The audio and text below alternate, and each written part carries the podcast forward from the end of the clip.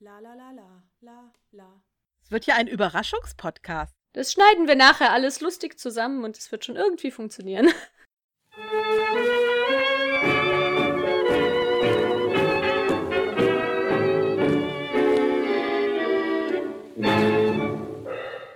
Herzlich willkommen beim Tentakeldebakel. Gespräche über Steampunk, Zeitreisen und andere Abstrusitäten. Mit mir, Fräulein Clara. Und Fräulein Rosalinde. Auch heute sind wir nicht alleine, also nicht nur zu zweit hier, sondern wir haben einen Gast. Ja, und zwar eine Dame mit einem interessanten Namen, wo ich direkt mal nach der Aussprache fragen muss. Ist es Feline oder Feline? Original Feline tatsächlich. Zumindest haben mich meine Eltern immer so genannt. Aber ich höre mittlerweile auch äh, beim Bandnamen eher auf Feline and Strange, weil wir so viel in England und USA unterwegs waren und ich mich doch sehr dran gewöhnt habe. Da heißt es ja dann auch was. Nämlich katzenhaft und merkwürdig und das finde ich passt ganz gut. Deswegen auch die Katze in dem einen Band-Logo. Ich habe hier so diverse ältere auch rumfliegen. Ja, da gab es viele Versionen. Damit sind wir auch ziemlich direkt drin, nämlich ähm, der ein oder andere, der dich noch nicht kennt. Du bist Frontfrau von einer Band, die unter anderem sich eben auch im Steampunk verortet. Ja, ich war ja zu Gast bei deiner Steampunk-Veranstaltung, also dem Steamball, der ja dann zum Streamball wurde.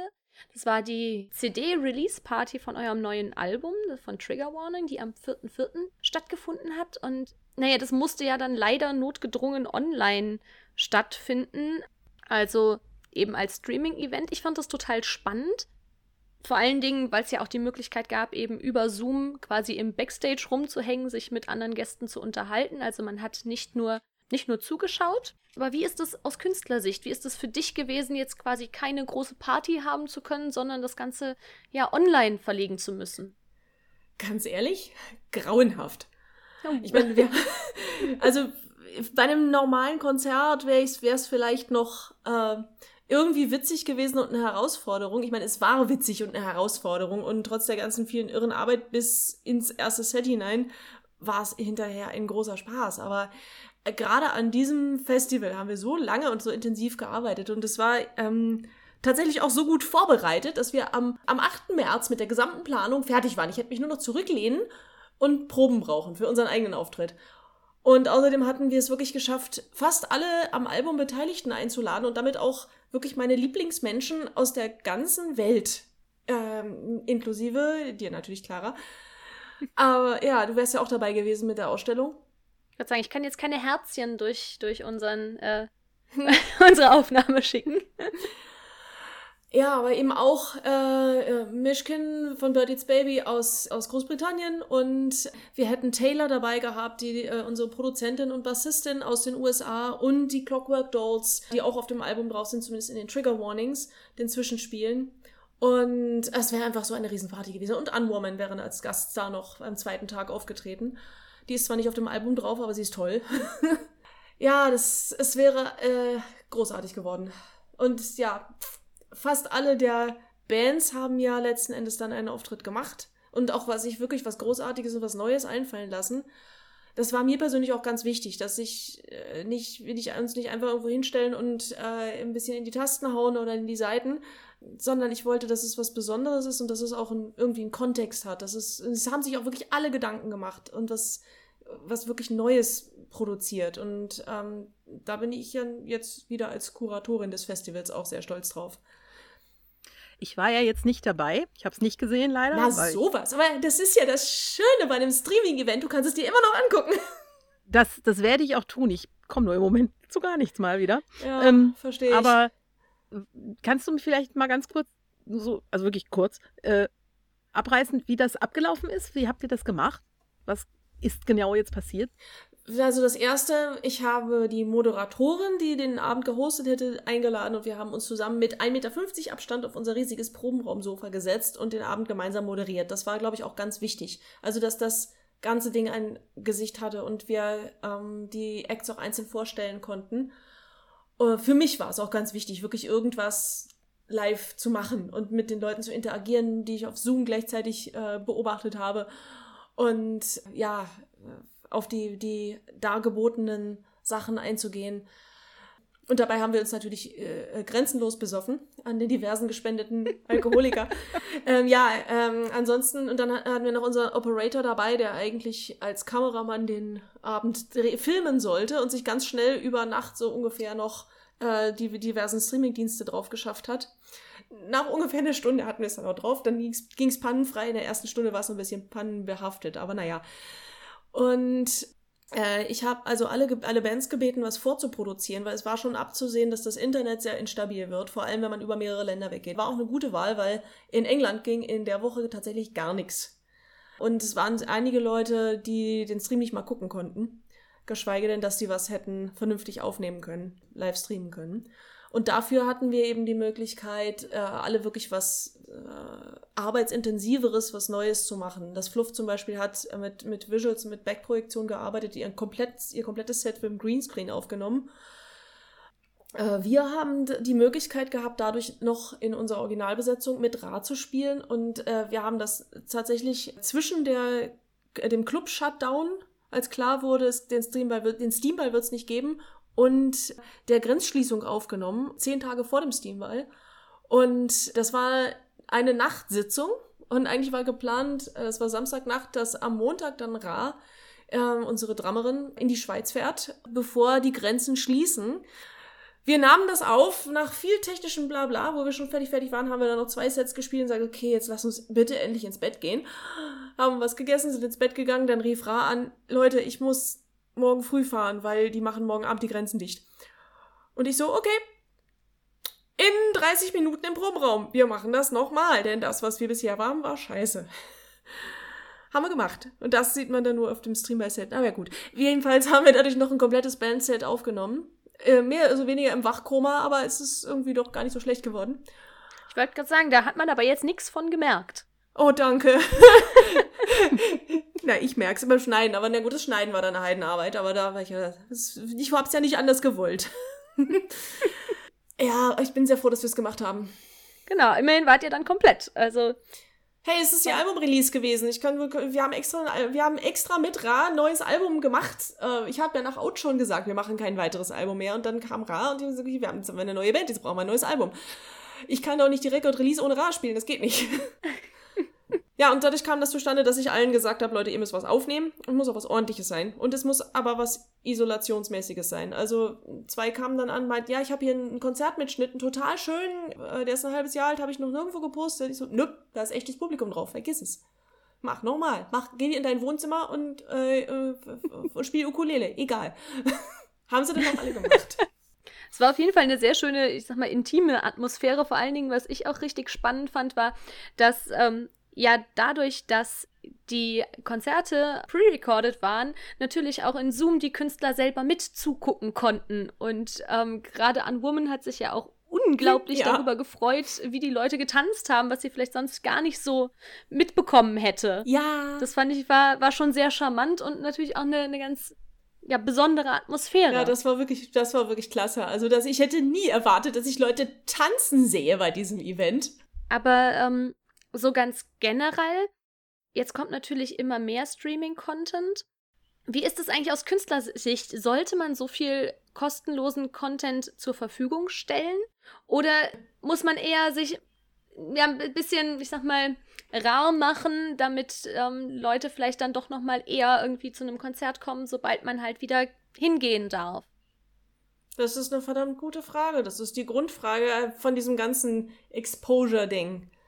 Und ich, die stelle ich mir, seit ich, seit ich das mache. Also die stelle ich mir schon eigentlich, seit ich auf der Welt bin. Weil meine Eltern sind auch Musiker und ich habe äh, mein Leben lang schon mit dieser Frage gekämpft. Es gibt da keine richtige und falsche Antwort. Weil die eine Frage ist ja immer, wenn ich jetzt wirklich ein halbes Jahr nichts mache, keine Sachen auf Facebook poste, keine neuen Videos auf YouTube, werde ich definitiv keine neuen Fans gewinnen was ja, wozu ja so eine Tour eigentlich da gewesen wäre, was ja eigentlich, eigentlich auch immer geklappt hat.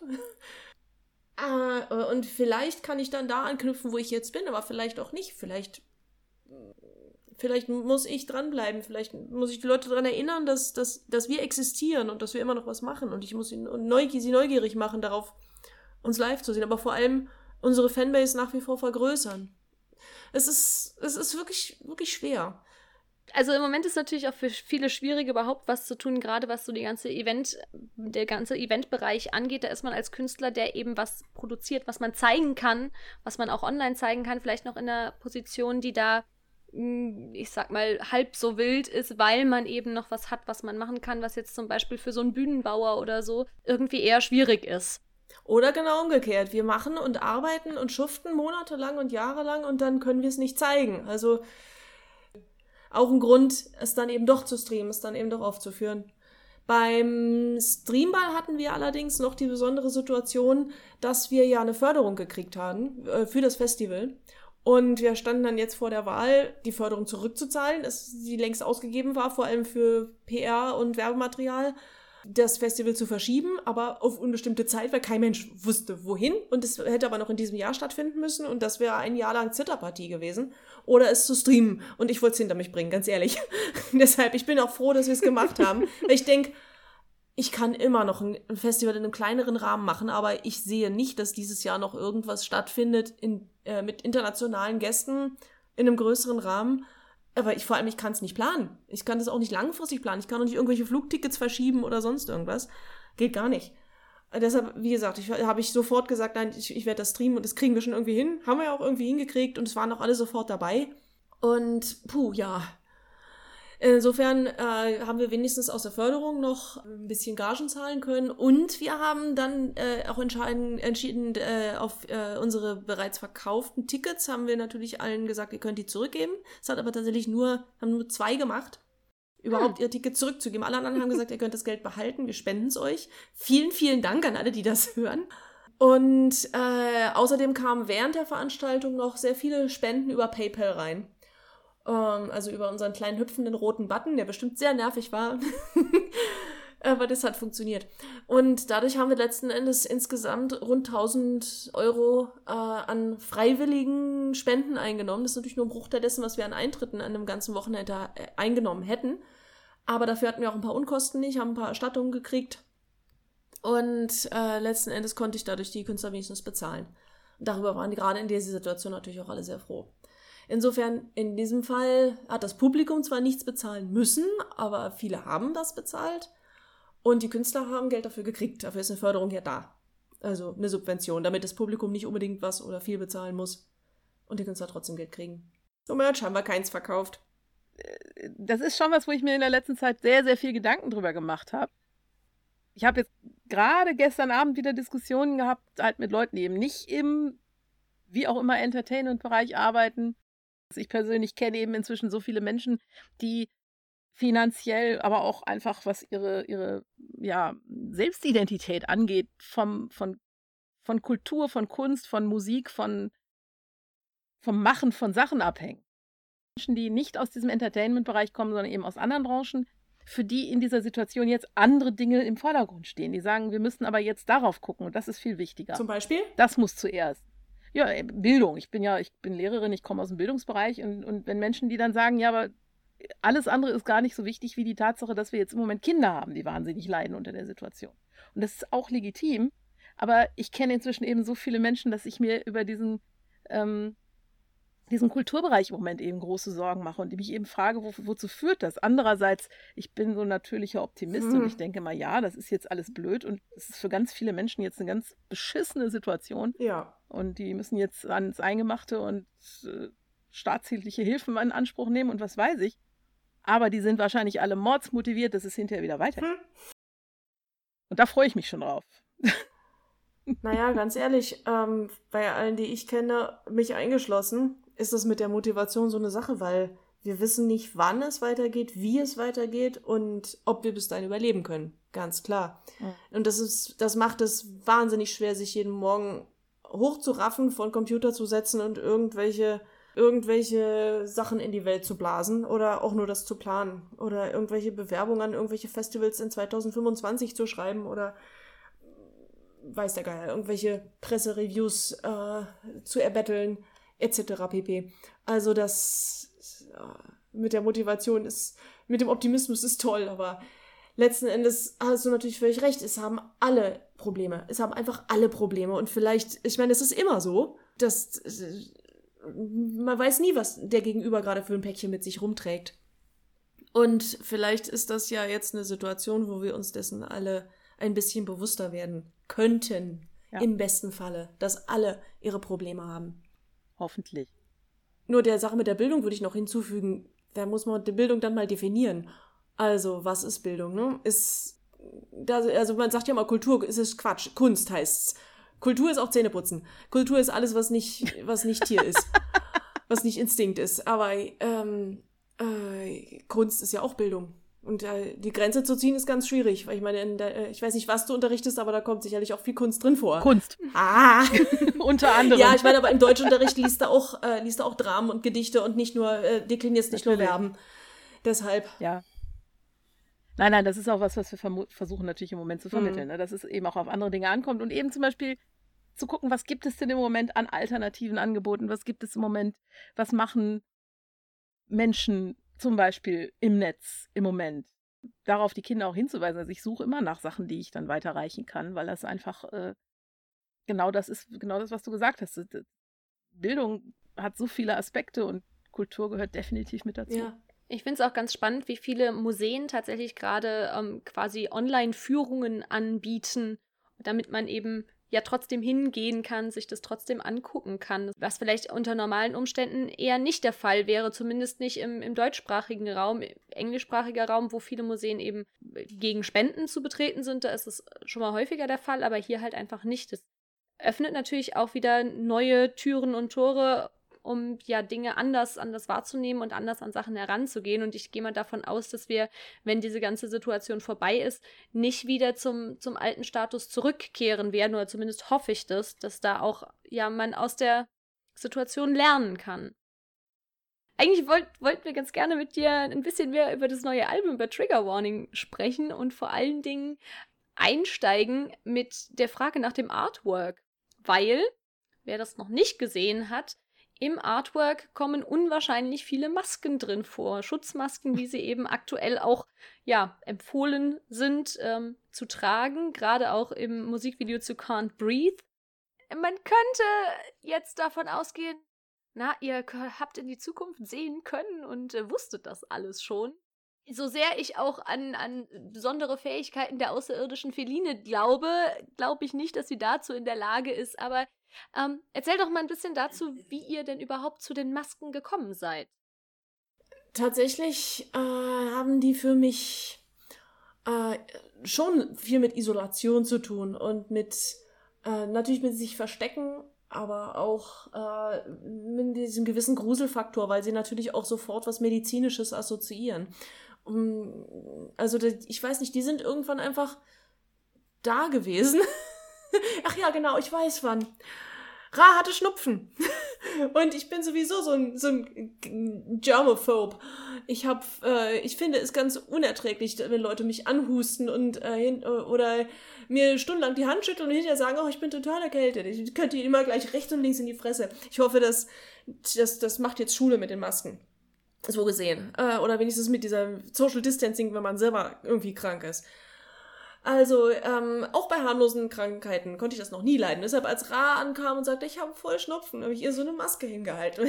Aus irgendeinem Grunde hatte ich, hatte ich die äh, im Schrank. Ich weiß beim besten Willen nicht warum. Wahrscheinlich als Staubschutz für irgendwelche Bauereien, Basteleien oder Färbereien äh, habe ich ihr diese Maske aufgesetzt und sie hat damit rumgealbert. Hat sie sich erst brav aufgesetzt beim Proben und irgendwann dann äh, haben wir rumdiskutieren und äh, Ra mit einem Popcorn hinterm Drumset und hat sich die dann über die Augen gezogen. Und ich mich so umdrehen ähm, bei der Diskussion mit Christoph und was, Sarah, was sagst du denn dazu? Huch, das ist ja scary. Und schon hatten wir diese Maskenidee.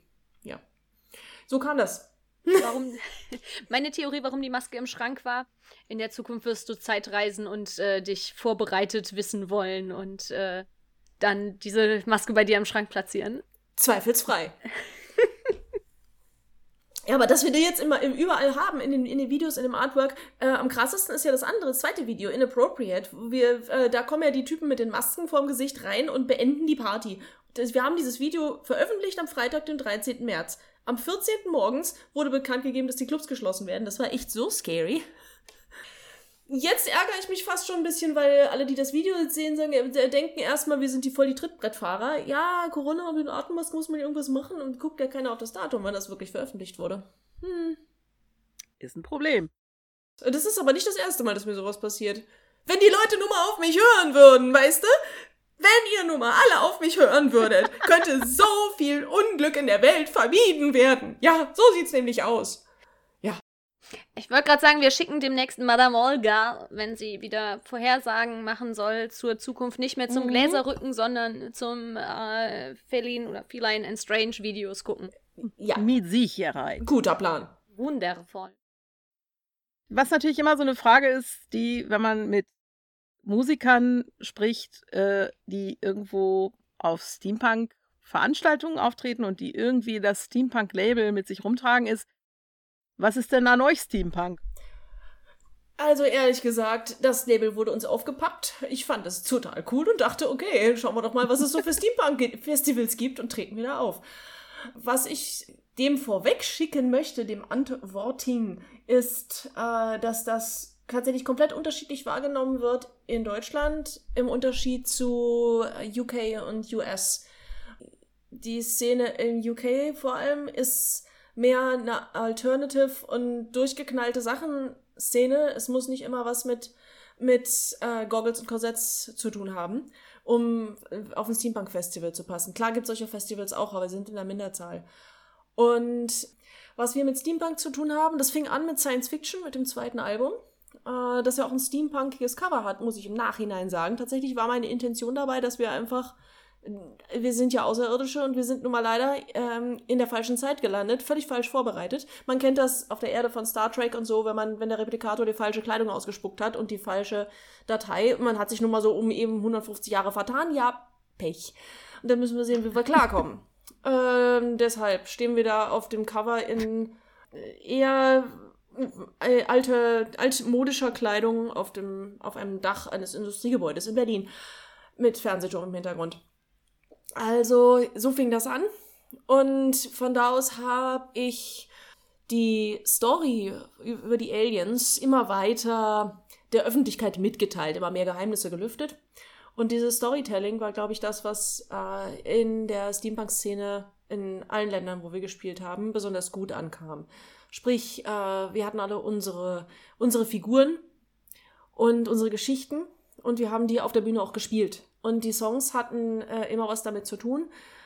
Wir haben nie in dem Sinne Steampunk-Musik gemacht, äh, dass wir jetzt über Zeppeline und Zahnräder gesungen haben, wie würdest du dich denn, also dich oder euch, dann am ehesten selbst beschreiben, wenn jetzt das Label Steampunk nicht das ist, was ihr selbst gewählt habt? Also ich sage ja immer Wave Cabaret, das passt für mich am besten, weil es eine Mischung aus dem elektronischen und sehr 80er orientierten Gothic-Kram äh, mit dem Wave beinhaltet und auch diese Punk-Attitüde und das Cabaret eben vom Dark Cabaret der Dresden Dolls und ähnlichen und natürlich das Theatralische. Ich mag das Label immer noch sehr gerne.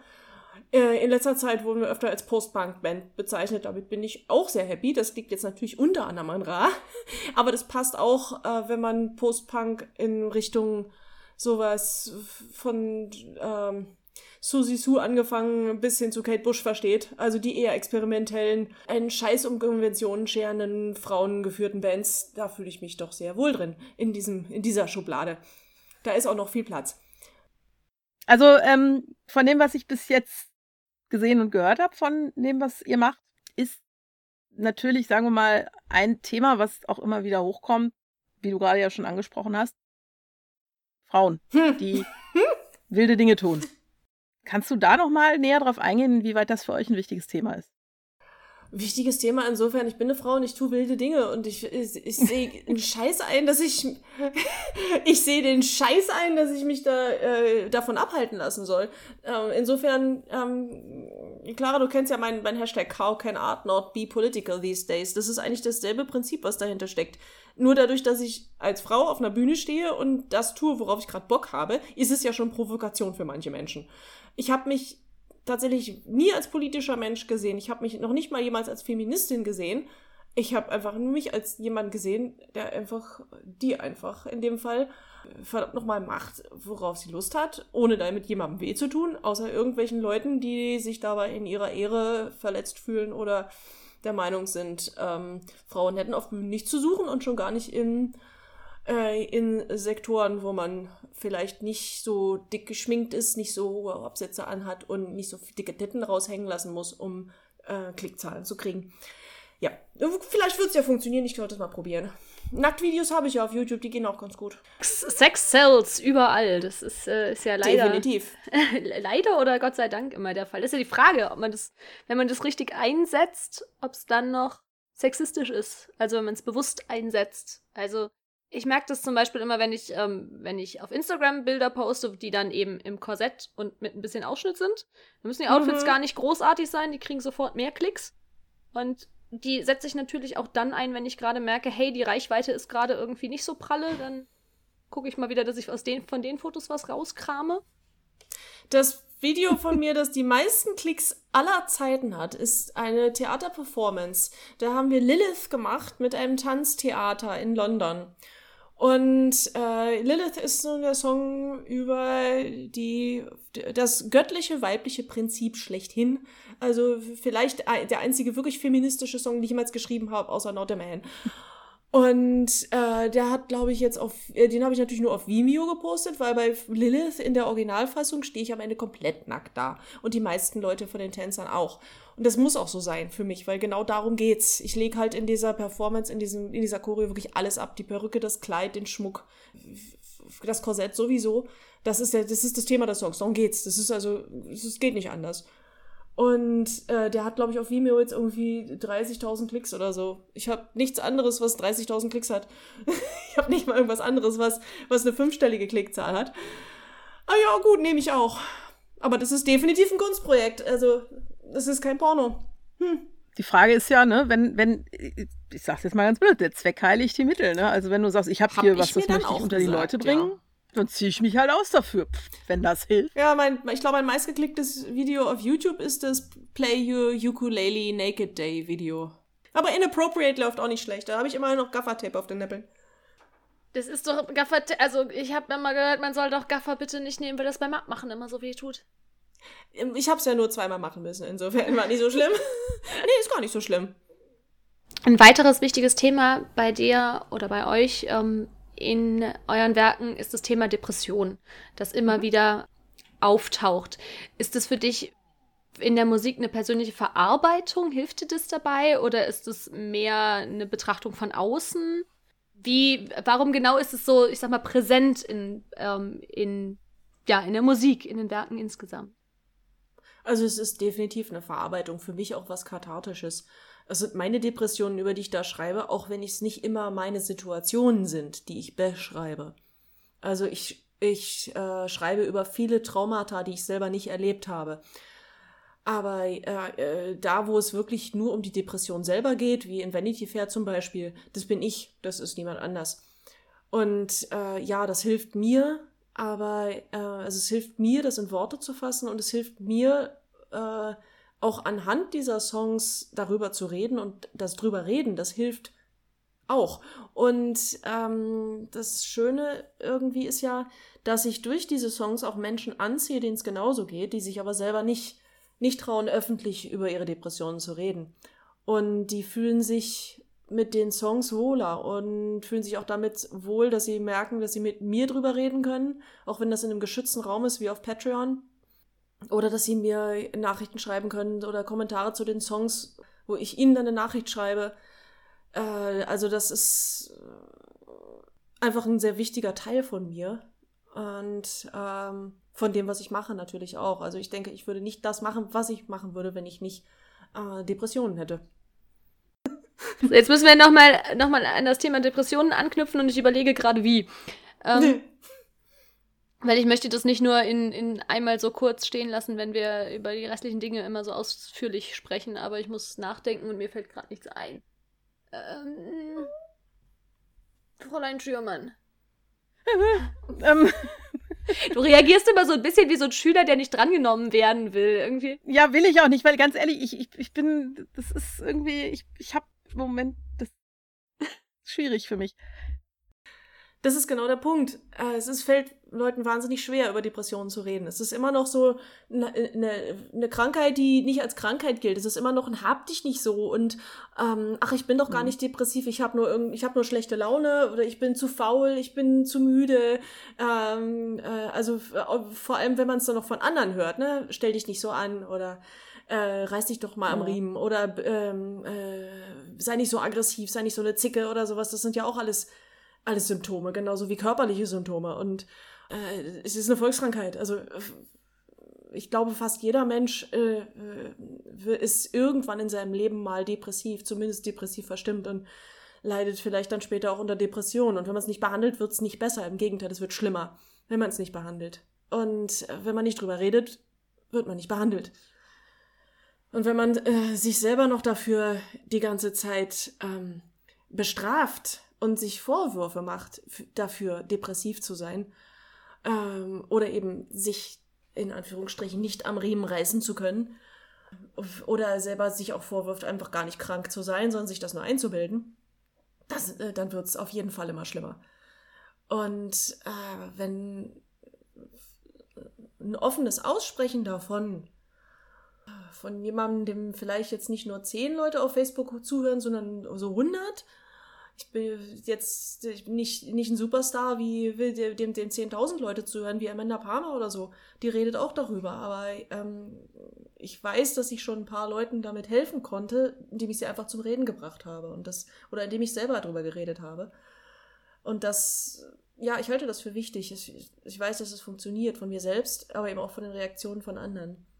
Und ich glaube, das ist auch ein ganz, eine ganz wichtige Aufgabe, die Musik haben kann denn das ist eine, eine, eine Hemmschwelle, darüber zu reden, die ist un, die scheint unüberwindbar.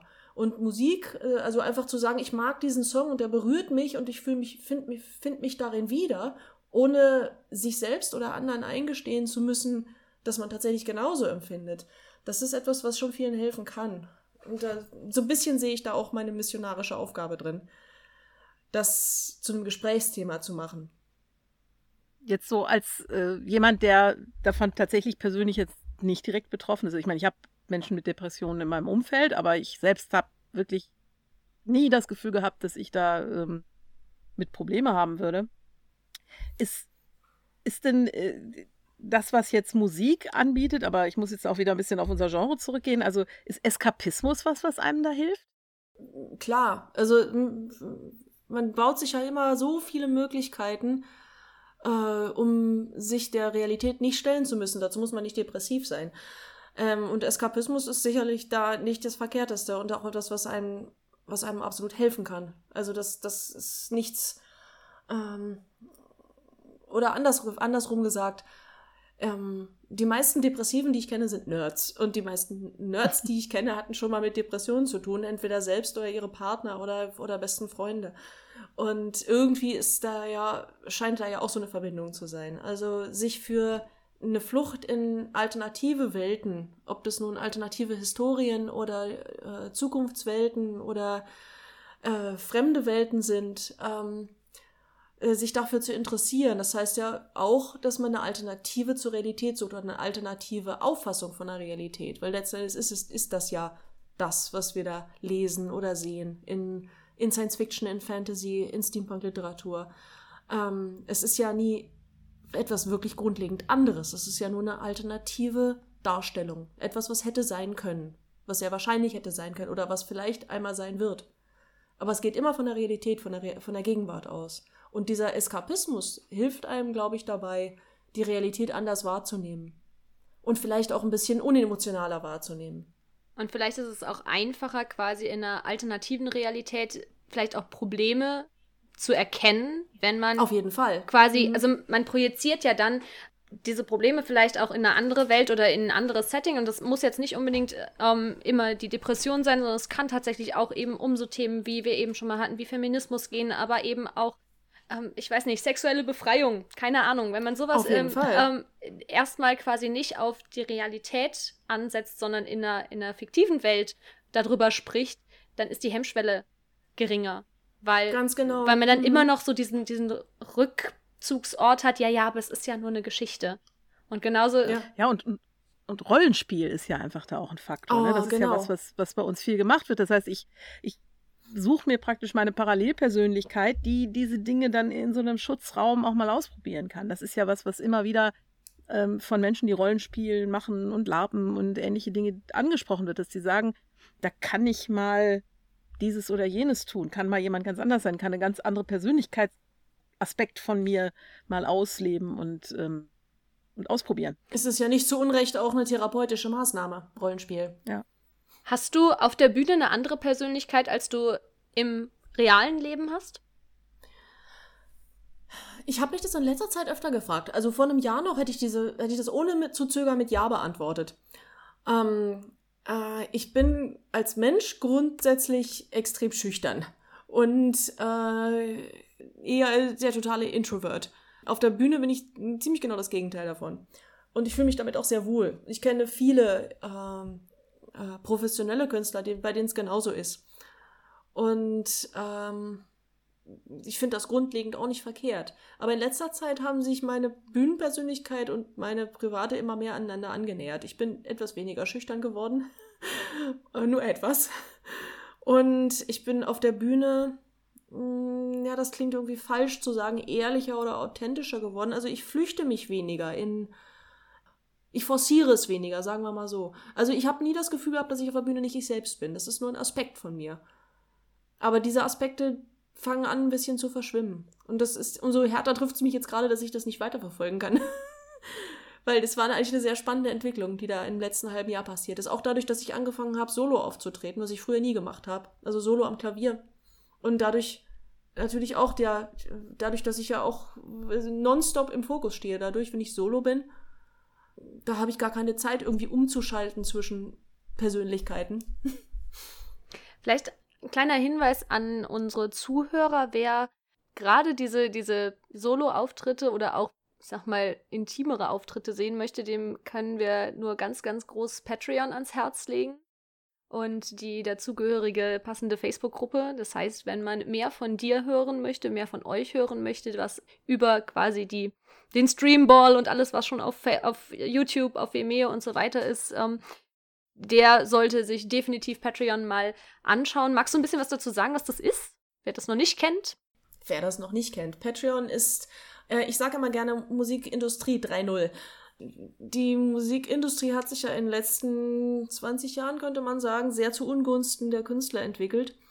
Ähm, man kriegt äh, für sehr wenig Geld äh, eigentlich jeden Inhalt als, äh, als Zuhörer, was toll ist.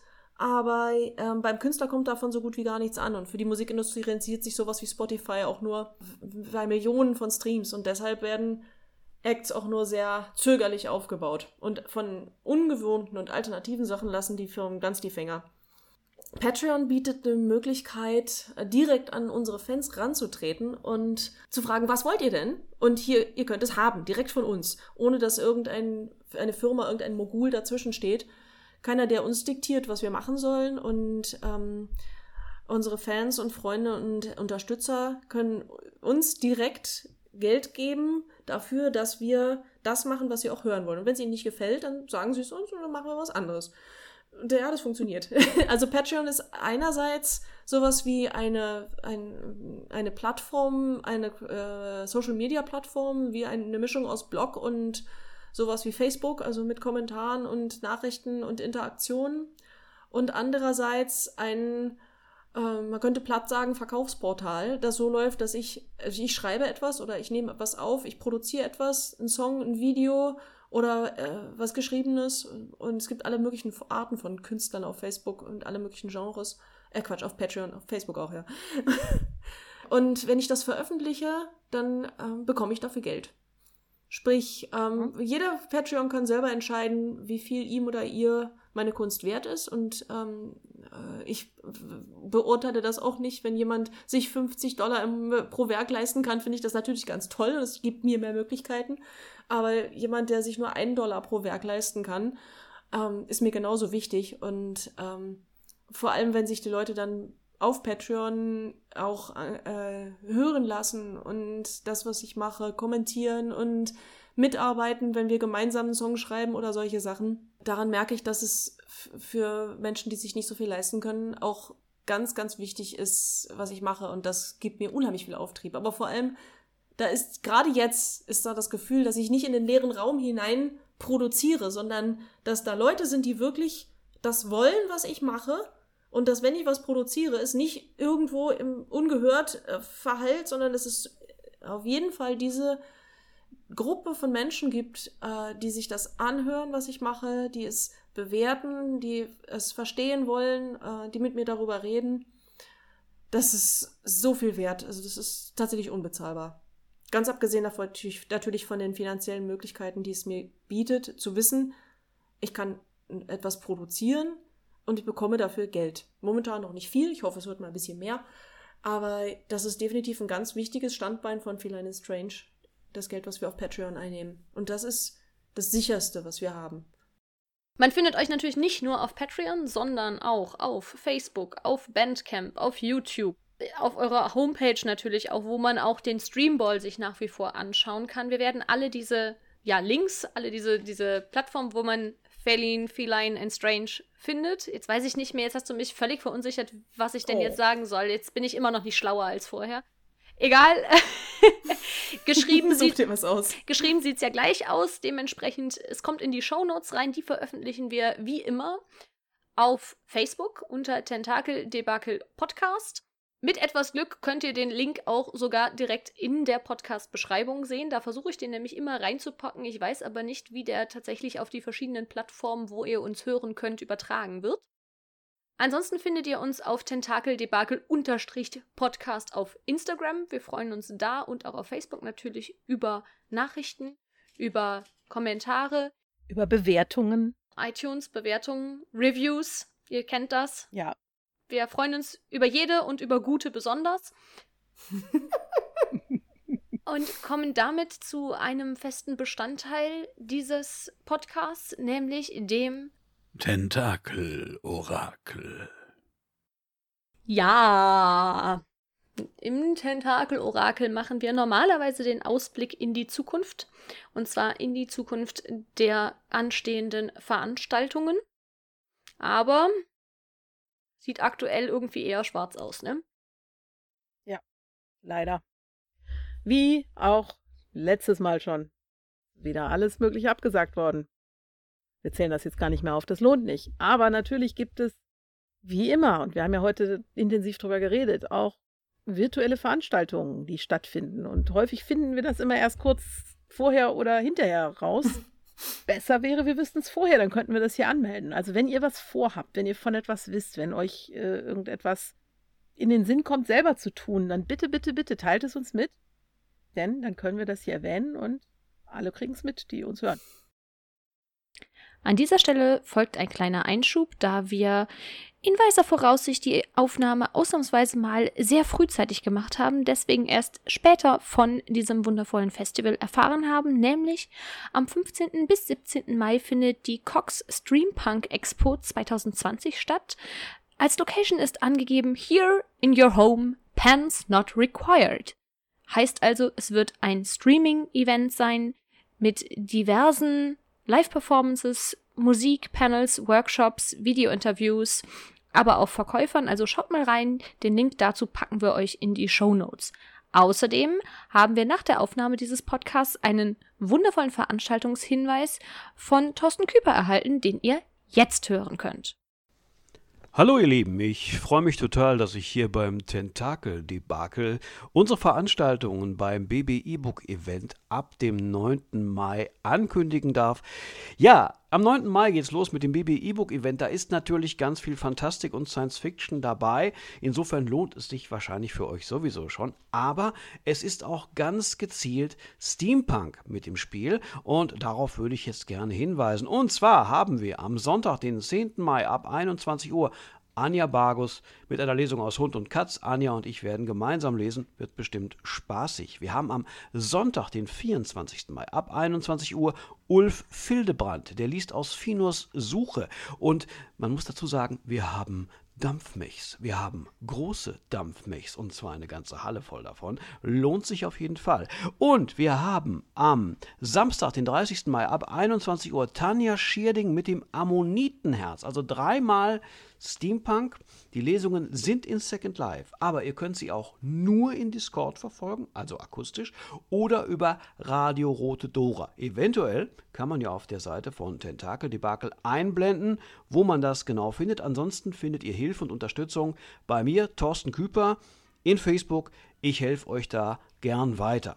Vielen lieben Dank an die Mails vom Tentakel-Debakel, dass ich das hier machen durfte. Ja, und ich hoffe, wir hören uns und sehen uns vielleicht auch, zumindest virtuell, ab dem 9. Mai bei einem Monat voller Science-Fiction-Lesungen wenn jetzt noch was reinkommt, was quasi nicht ähm, mehr mit in die Podcast-Produktion reinkommen kann, das posten wir natürlich mit in die Shownotes. Die Shownotes werden auch immer geupdatet, sofern uns dann noch Links zugeschickt werden. Wir teilen auch immer Veranstaltungen auf unserer Facebook-Seite, wenn wir davon erfahren, sobald wir davon erfahren und hoffen natürlich, dass ihr zu Hause genug zu tun habt, um euch die Zeit zu verkürzen. Ihr habt jetzt eine absolute Bandempfehlung von uns hier mit auf den Weg gegeben. Ihr hört jetzt bitte sofort nach diesem Podcast, wenn ihr unsere anderen Folgen noch nicht gehört habt, dann natürlich zuerst die, aber danach Shameless Self-Plug. Ähm, danach geht ihr bitte sofort zu Feline and Strange und hört da bitte weiter rein. Bitte. Feline, möchtest du noch ein, ein bisschen, hast du noch was auf dem Herzen, was du, bevor wir die letzte Kategorie aufmachen, unseren Hörern noch mit auf den Weg geben möchtest? Da erlaube ich mir vielleicht doch nochmal auf Trigger Warning zu verweisen und auf unser Leitmotiv. Eins von den beiden. Zwei Leitmotive gibt es. Das eine heißt You're not in control. Und das andere Sit and breathe and smile. Das wäre so ein schönes Schlusswort, aber wir haben noch unsere letzte, unsere wirklich allerletzte Kategorie. Und die wollen wir natürlich nicht ausfallen lassen. Das ist das GGG. Als Gast darfst du anfangen, liebe Feline, und unseren Hörern mitteilen, was du gegeht hast. Ich hab mir das so zermartert, ihr glaubt es nicht. Ähm, so viele Leute, die, die, die ich empfehlen möchte und so viele Dinge und dann gleichzeitig aber gähnende Leere in meinem Hirn. Das wäre auch ein G. G, habe ich gerade auch gemerkt, ja. Deshalb habe ich mich dafür entschieden, etwas zu erwähnen, das nicht mehr ganz neu ist, auch nicht in meiner Erfahrung äh, so, dieser Welt, sondern ähm, mich aber in den letzten Jahren jedes Mal, wenn ich diesen Song live gehört habe oder auch eine Aufnahme zum Weinen gebracht hat. So intensiv ist dieser Song. Und äh, so sehr äh, liebe ich diese Band und diese Sängerin. Ähm, es ist äh, Box of Razor Blades von, vom neuen Album von Bird Eats Baby. The World Conspires heißt es. Und irgendwie haben wir auch sehr viel parallel gemacht. Also Mischkin ist auf meinem Album, ich bin auf ihrem und die haben einen gruseligen Radioansager, wir haben einen gruseligen Radioansager.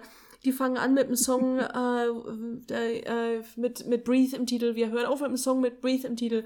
Es war alles nicht so geplant, aber ich habe viele Festivals und Shows gemeinsam mit Mischkin gespielt und wo sie auch akustisch gespielt hat. Und einer der ersten Songs, äh, oder beim, beim, ersten, beim ersten Mal, wo wir uns kennengelernt haben, hat sie diesen Song gespielt schon und ähm, ich habe da gesessen und geheult wie ein Schlosshund. Box of Razor Blades, habe ich später erfahren, ist auch eine sehr persönliche Geschichte. Und äh, jetzt vor kurzem, naja, vor vier Wochen, glaube ich, ist das Video dazu rausgekommen. Das Album ist aus dem November 2019. Und in dem, in dem Video sagte sie mir dann später, hat sie diese Geschichte exorziert und jetzt ist ja, ist der Song exorziert und das Video sieht auch genauso aus und es ist furchtbar traurig und wunderschön und äh, ja, dieser Song berührt mich jedes Mal wieder aufs Neue. Box of Razor Blades. Gehört und gesehen. Ja. Um aufs G wieder zurückzukommen. Fräulein Rosalinde, möchtest du weitermachen?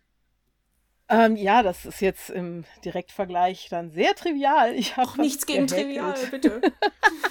Nein, das, ich habe was gehäkelt, das ging auch ganz schnell, weil ich bei mal meinen üblichen Pinterest-Orgien auf diesen unglaublich schnuckligen kleinen Free Pattern Tiny Octopus gekommen bin. Wo ist er? Da ist er. Ich halte ihn gerade ins oh, Bild ist hier. der Tiny? Oh. Der ist sehr tiny und das ist noch die große Version. Man oh. kann das Ganze noch kleiner machen. Wow. Das ist halt, wie gesagt, ein, ein Free Pattern von Anastasia Curse. Und der ist wirklich, wenn man ein kleines bisschen Ahnung von Häkeln hat und die entsprechend kleine Häkelnadel besitzt, ist der zack, zack gemacht. Alle Dreadheads wissen jetzt Bescheid, sie können das machen, weil sie haben kleine Häkelnadeln. Ja, also wir stellen auf jeden Fall einen Link zu dem, zu dem Muster in, in die Show Notes und ich mache nachher auch noch ein hübsches Foto von dem kleinen Kerl hier. Und ähm, das kann ich nur empfehlen. Also Oktopoden kann man ja eh nicht genug haben, wie wir ja schon festgestellt haben. Es gibt einen Grund, warum dieser Podcast Tentakel-Debakel heißt. oh. Fräulein Clara, bitte, was haben Sie denn gegeben? Ich habe was gelesen, nämlich Toller Dampf voraus. Diesen Titel finde ich auf Deutsch schon irgendwie eher furchtbar. Auf Englisch ist es äh, Raising Steam von Terry Pratchett. Und ich lese das gerade auf Deutsch, weil ich es auf Englisch schon gelesen habe und ähm, mich gefragt habe, wie gut ja das Ganze in der Übersetzung funktioniert. Es funktioniert soweit. Aber es geht natürlich auch sehr viel vom Wortwitz verloren. Andererseits ist jetzt mein Englisch nicht so mega gut, dass ich denke, dass ich alles äh, mitbekommen habe in Raising Steam. Deswegen, deswegen ich eben das Buch jetzt nochmal auf Deutsch lese, um quasi nochmal sicherzustellen, dass ich wirklich alles auch verstanden habe. Und die Möglichkeit bietet sich einfach dadurch, ich habe das Buch gekauft, als es rauskam auf Englisch. Als Terry Pratchett noch gelebt hat, habe ich quasi, sobald immer was Neues rauskam, das gekauft und gelesen. Und Tobias hat quasi die deutsche Version da, davon, ich glaube, zu Weihnachten, zum Geburtstag, auf jeden Fall irgendwann geschenkt bekommen, weswegen wir jetzt sowohl die englische Variante als auch die deutsche Variante hier im Schrank stehen haben. Und da ich im Moment ein bisschen Zeit zum Lesen habe, ab und zu mal, dachte ich, gut, dann wird es jetzt mal wieder Pratchett und dann ausnahmsweise auch mal wieder Pratchett auf Deutsch. Und ich muss sagen, es gibt definitiv schlimmere Übersetzungen. Gerade die ersten Übersetzungen von Pratchett, die tatsächlich wortwörtlich waren und einfach überhaupt nicht funktioniert haben. Also die sind also wirklich, also wenn man sich amüsieren möchte, ja, aber nicht, wenn man eine Story verstehen möchte. Dementsprechend die aktuelle... Hat trotzdem gereicht, um mich anzufixen damals. Ja, das durchaus, wobei ich eins der späteren Bücher als erstes gelesen habe, aber nach wie vor... Welches? Welches? Ich habe tatsächlich mit dem Zeitdieb angefangen. Ich mit den Hexen. Muss jetzt ganz ehrlich zugeben, dass ich da überhaupt nicht mitreden kann. Ich habe Pratchett nie. Und das als Englischlehrerin, das ist also. Ja, ich weiß. Ich habe es versucht mal irgendwann, das bin da irgendwie nicht mit warm geworden und danach habe ich echt keine Zeit mehr gehabt und habe nur noch andere Sachen gelesen. Ich glaube. Das ist furchtbar. Ja, es ist. Ja, ich weiß. Ich, ich fühle mich auch sehr schuldig und es ist auch oben auf meiner Bucketlist, aber äh, da zusammen mit den anderen 5000 Dingen, die ich alle noch unbedingt tun muss in diesem Leben. Aber irgendwann bin ich alt und habe ganz viel Zeit. Nicht mit den ersten anfangen. Nee. Ja, da sie nur warm geschrieben. Ab dem fünften. Mhm. Darf ich zum, zum, zum Raising Steam-Thema noch was orakeln? Orakel mal. Raising Steam ist ja auch ein Festival. Das findet allerdings nicht in Deutschland statt, sondern in UK. Allerdings wird es virtualisiert. Insofern könnt ihr jetzt alle dabei sein und die ganzen uh. wunderbaren, äh, beliebtesten Steampunk-Acts äh, aus Großbritannien sehen, äh, sehen und hören. Außerdem ist noch Frenchy and the Punk, die, die Headline den einen Tag wie den anderen. Und das Ganze ist am Wochenende um den 8. Mai herum, also ganz bald. Die Links findet man natürlich auch bei uns, aber die kann ich natürlich auch gleich dann nochmal für die Show Notes anfügen. Das ist ein Benefizfestival, deshalb heißt es Raising Steam für äh, New Futures Nepal, also ein Bildungsprojekt in Nepal. Und wir haben da letztes Jahr schon äh, geheadlined und das war sehr, sehr schön. Und die sind wirklich alle sehr durchgeknallt dort. Durch, durchgeknallt ist super. Mit durchgeknallt kennen wir uns aus. Durchgeknallt ist best. hm? Ich äh, mache das Schlusswort, damit wir hier zum Abschluss kommen. Nämlich, also sonst ploppt ja immer Fräulein Rosalinde, aber heute nehmen wir den Gastplop. Der Saugknopf ploppt zum Schluss.